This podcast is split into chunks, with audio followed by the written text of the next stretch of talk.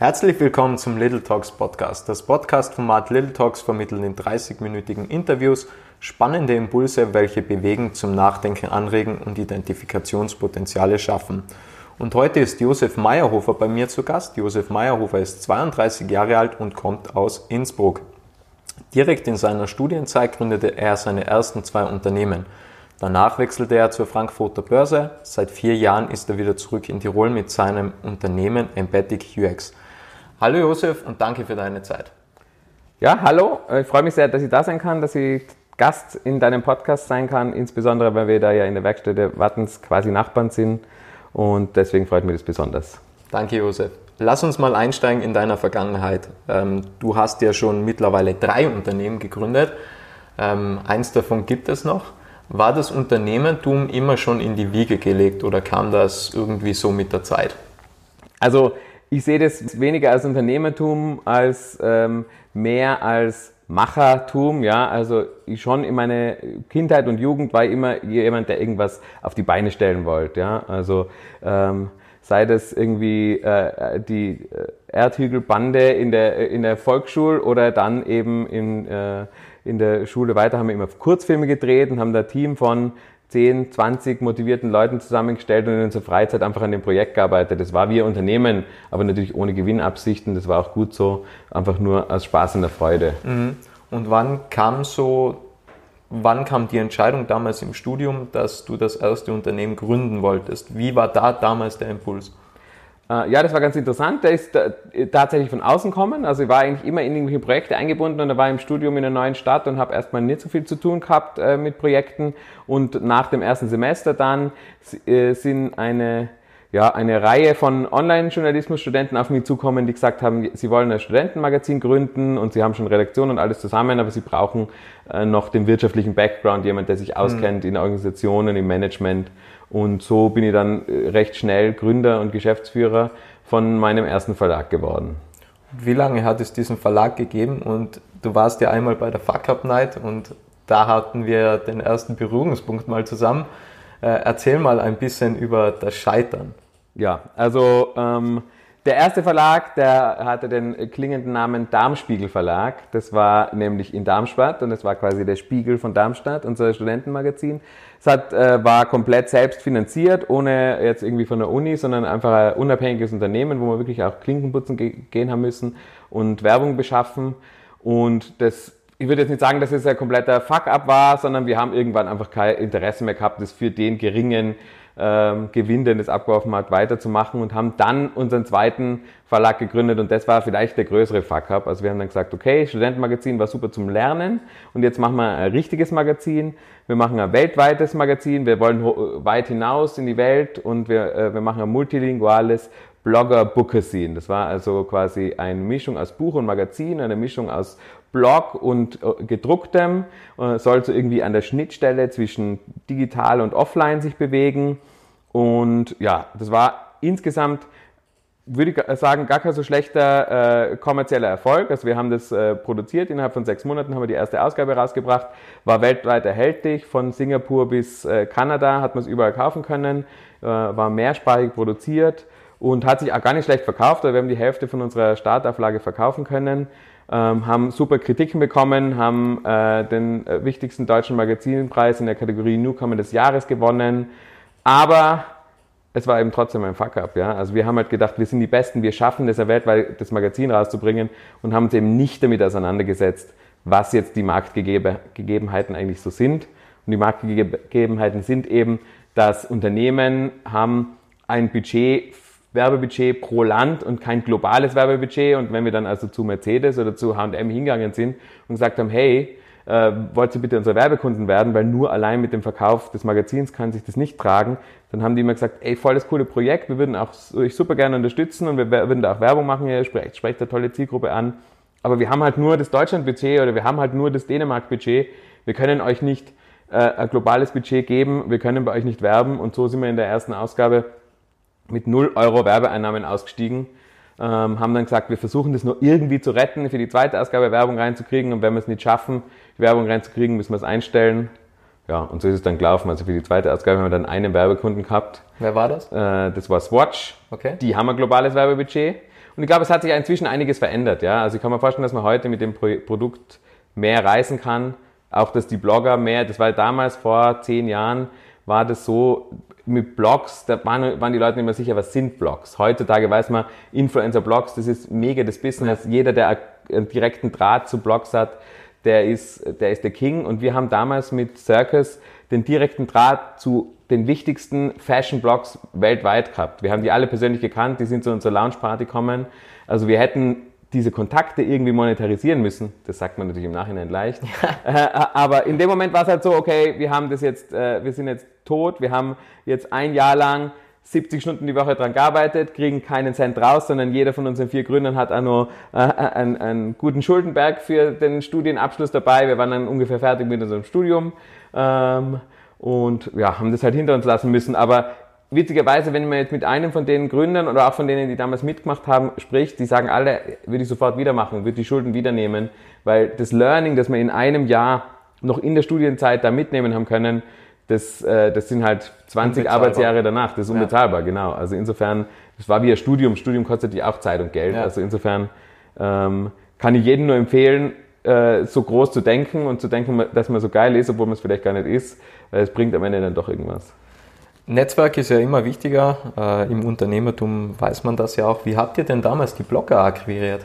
Das ist ja auch ziemlich ein Prozess gewesen wahrscheinlich. Ja, ja, klar. Und deswegen haben wir eben ein halbes Jahr gebraucht für die erste Ausgabe, dass man die Leute mal kontaktiert, ihnen sagt, worum es geht und, ähm, und einfach in diesen ersten Kontakt, Kontakt tritt. Aber ich glaube, wenn man, gerade wenn man eben ein junges Startup ist und überhaupt nicht nach viel Geld ausschaut, dann ist es einfacher, die Leute für sowas zu motivieren. Weil man muss eben sagen, wir haben zu den Bloggern gesagt, hey, wir machen das Ding ähm, wollt ihr mitmachen? Könnt ihr einen Text dafür produzieren, bitte? Also wir nehmen nichts, was schon veröffentlicht ist, sondern es muss extra für uns nach unseren Qualitätsrichtlinien produziert werden.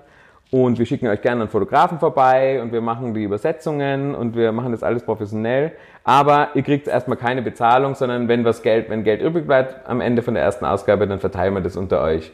Und ich meine, wenn man da mitmacht, dann macht man dann das nicht deswegen mit, weil man denkt, dass man damit Geld verdient, sondern weil die Leute einfach das Spaß Projekt cool Sache. gefunden haben ja. ja. und Spaß an der Sache gehabt haben. Und da ist, glaube ich, das authentische Auftreten. Also wenn jetzt irgendein großer Verlag, Axel Springer, daherkommt und sagt, wir machen jetzt das Blogger-Magazin, quatschen die Blogger an, dann werden die halt alle den Mittelfinger zeigen.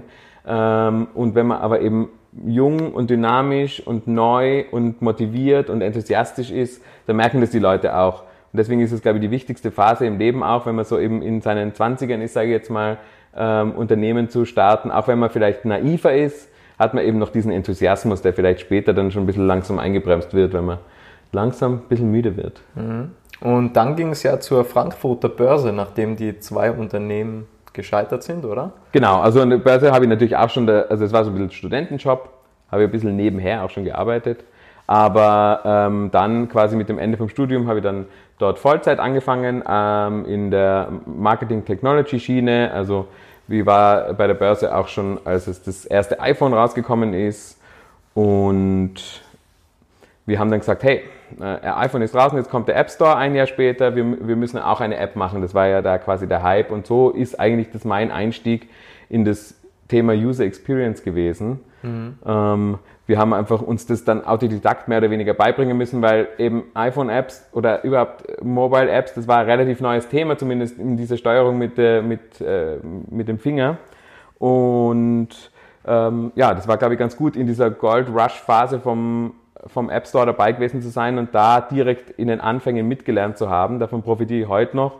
Und über diese ganzen Erfahrungen, die ich da gesammelt habe, die sind dann auch gemündet in ein Buch, also quasi zwei Jahre nach dem Scheitern von dem ersten Unternehmen habe ich mein erstes Buch veröffentlicht, das heißt Apps erfolgreich verkaufen. Gibt es das noch?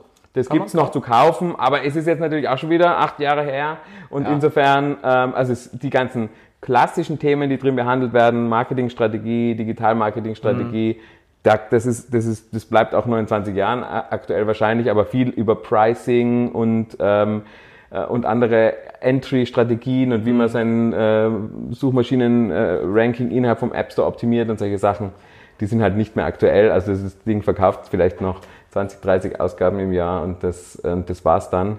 Aber es war natürlich auch wieder die Erfahrung, die man damit sammelt. Ja? Also das Buch muss man erst recherchieren, habe mit vielen Leuten gesprochen. Ich habe zum Beispiel damals da waren die noch ganz neu mit Uber äh, Interview geführt und mhm. habe mir damals von einem von den Technology Officern von Uber erklären lassen, wie ihre Engine funktioniert, wie ihre Strategie ist. Und damals hat Uber halt genau in San Francisco gegeben mit schwarzen Limousinen, kein Taxi und niemand, niemand hat gewusst, dass die mal so groß werden können. Es war halt ein winziges Startup. Also das sind halt Sachen, die, auf die kommt man halt nur so, ja.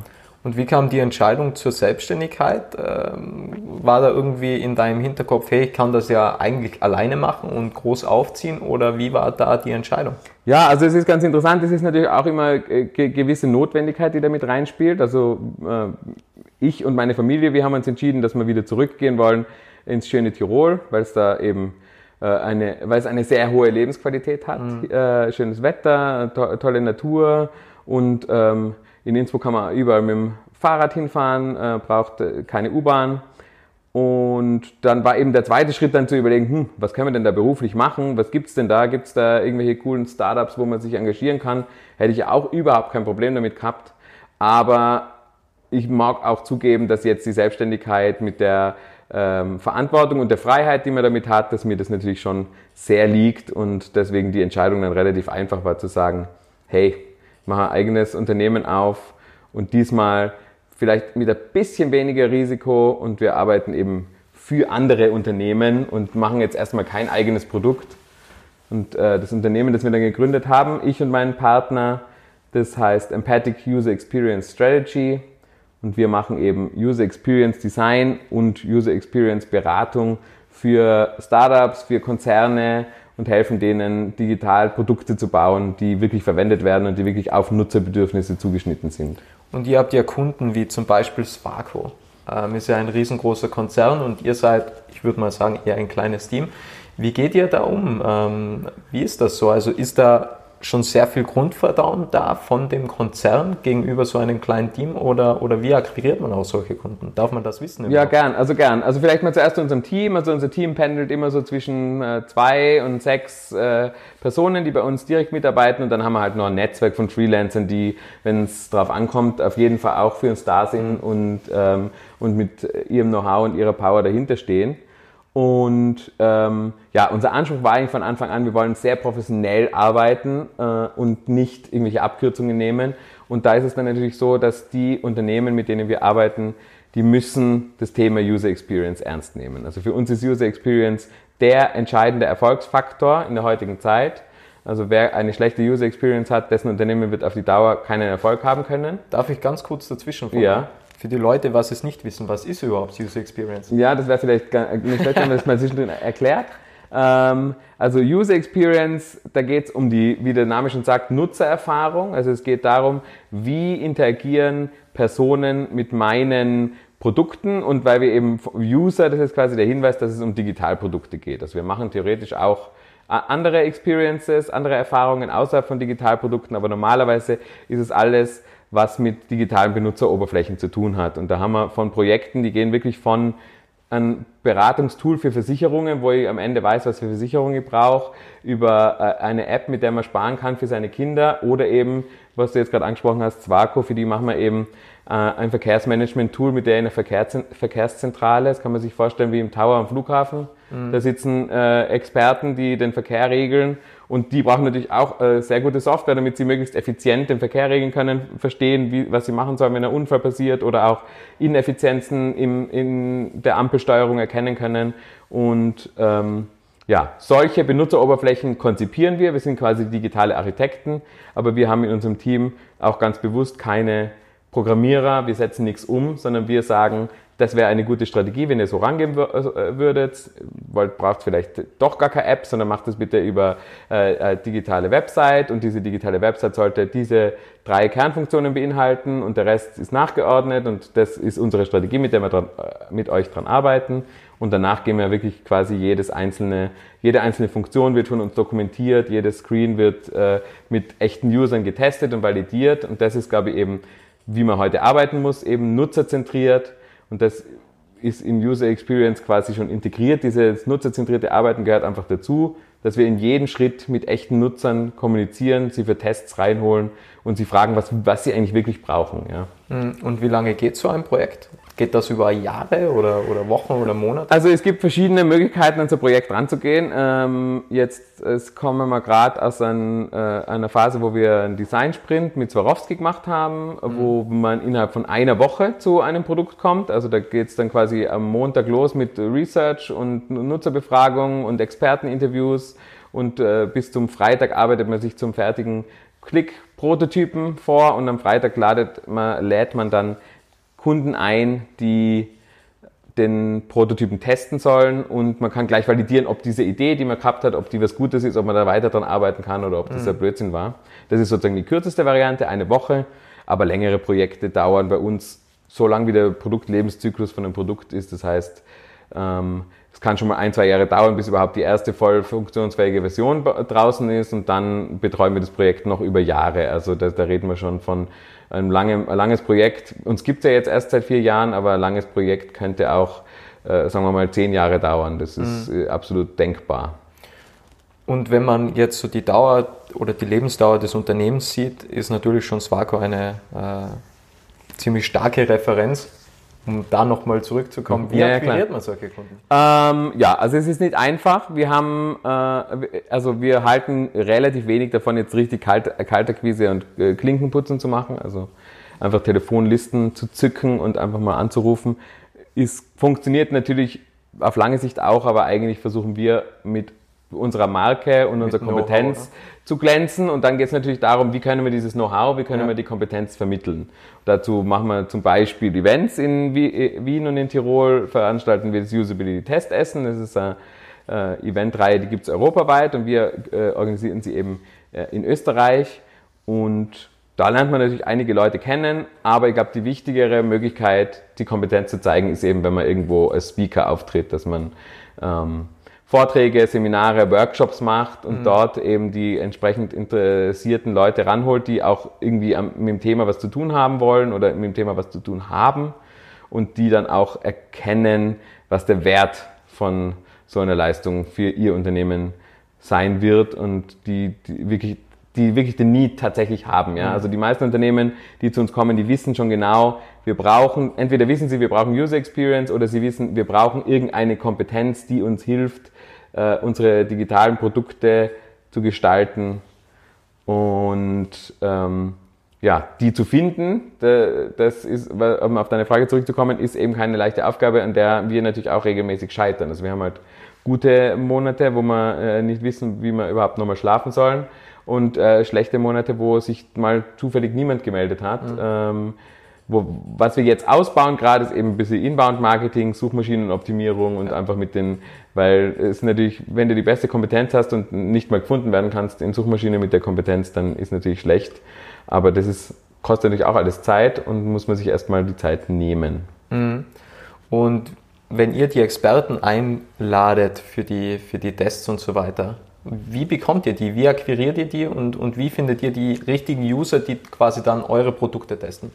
Also wir haben eine Tester-Datenbank, wo wir einfach ähm, von unseren vergangenen Tests und auch von anderen Aufrufen quasi äh, einfach mal Kontaktdaten gesammelt haben von Leuten, die daran interessiert sein könnten, an einem Test teilzunehmen. Aber oft ist es so, dass wir tatsächlich die Probanden akquirieren müssen auf den Kunden zugeschnitten, ja, weil es ist, wir haben halt einfach keine Krankenschwester aus der Steiermark auf Lager, die ähm, zwischen 35 und 40 ist und mhm. zwei Kinder hat, aber das kann tatsächlich die Anforderung in einem Test sein, weil wir sagen, wir wollen einen guten, in einem Test wollen wir einen guten Mix haben, wir wollen junge und ältere, wir wollen Männer und Frauen, wir wollen mit ähm, höheren und niedrigen Bildungsabschluss, mit niedrigen, höheren Einkommen und niedriger und hoher Digitalaffinität, damit wir wirklich alles abdecken und ähm, da wird es dann schon teilweise sehr äh, kompliziert.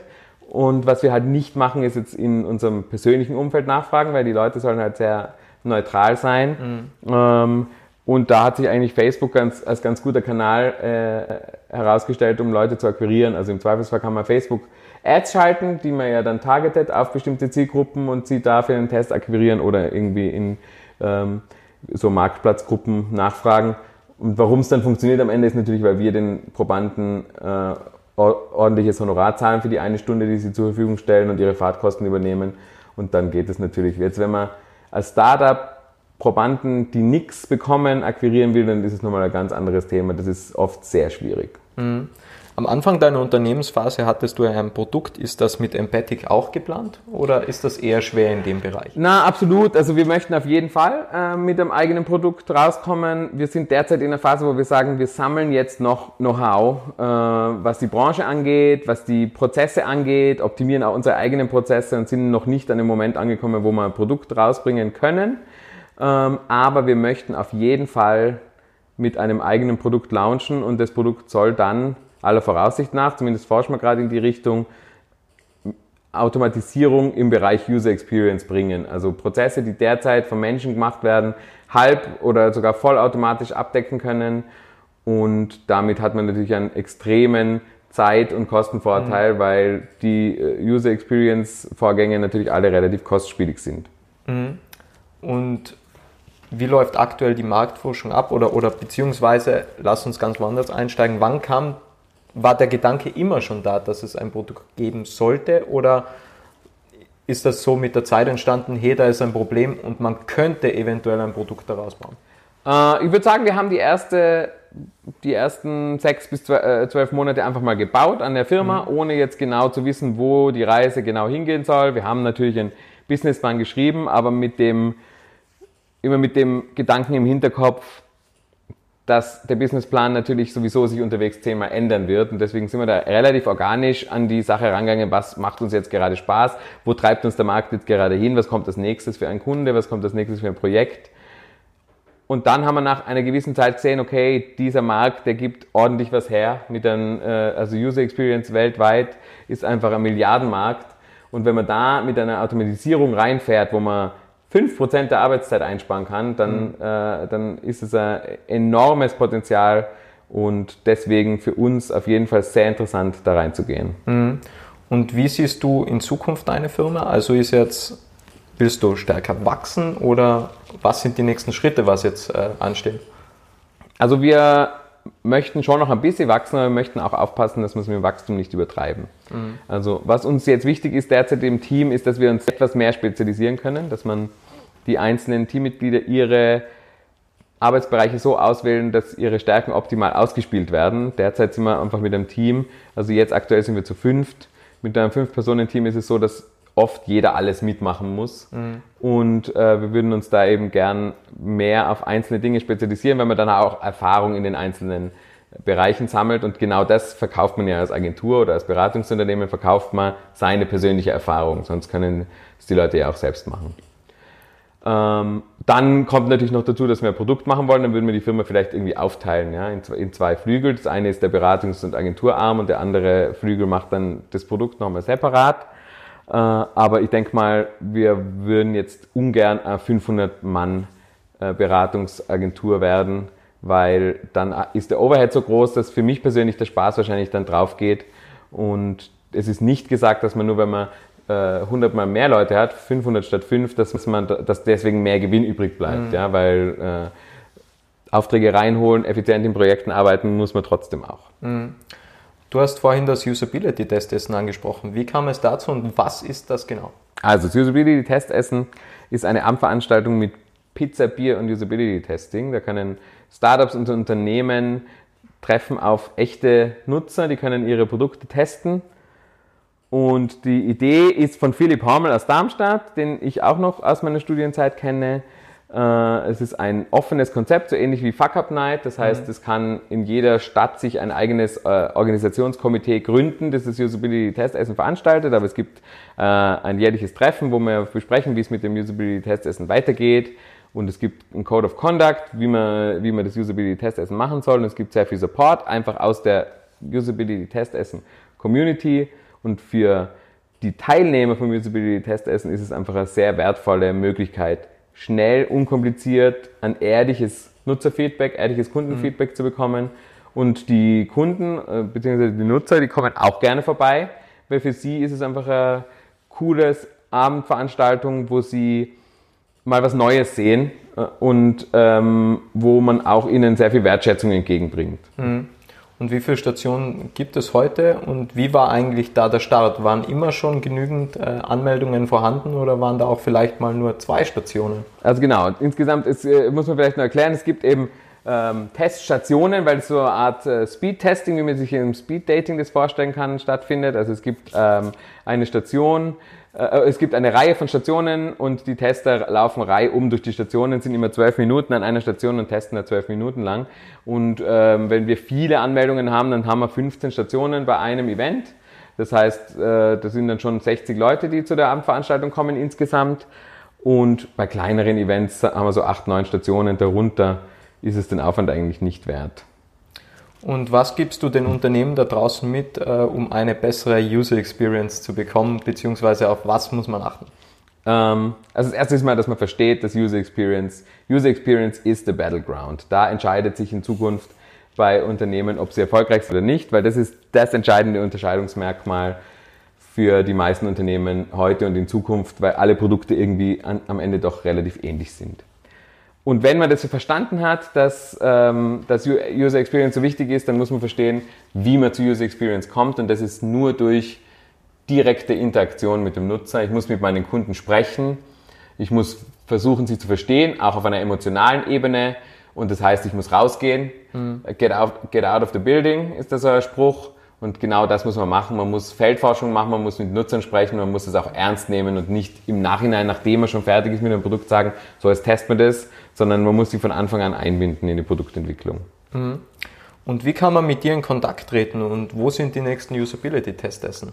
Also Usability-Testessen gibt es deutschlandweit, in Österreich und in Israel gibt es auch eins.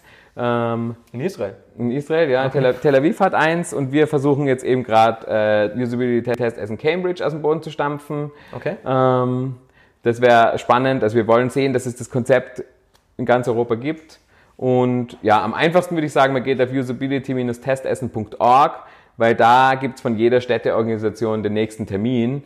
Und wir haben unseren nächsten Termin am kommenden Dienstag in Wien. Das wird wahrscheinlich für die Podcast-Hörer zu knapp sein. Ja, schon. Ähm, aber wir werden dann ab Herbst auf jeden Fall in Wien und Innsbruck wieder monatlich das Testessen stattfinden lassen. Also einfach auf der Website vorbeischauen und äh, schauen, wann der nächste Termin ist und sich direkt anmelden, würde ich vorschlagen. Sehr schön. Ich sage ganz, ganz herzlich Danke für deinen wertvollen Inhalt und deine Zeit und auch danke an alle, die da draußen zugehört haben.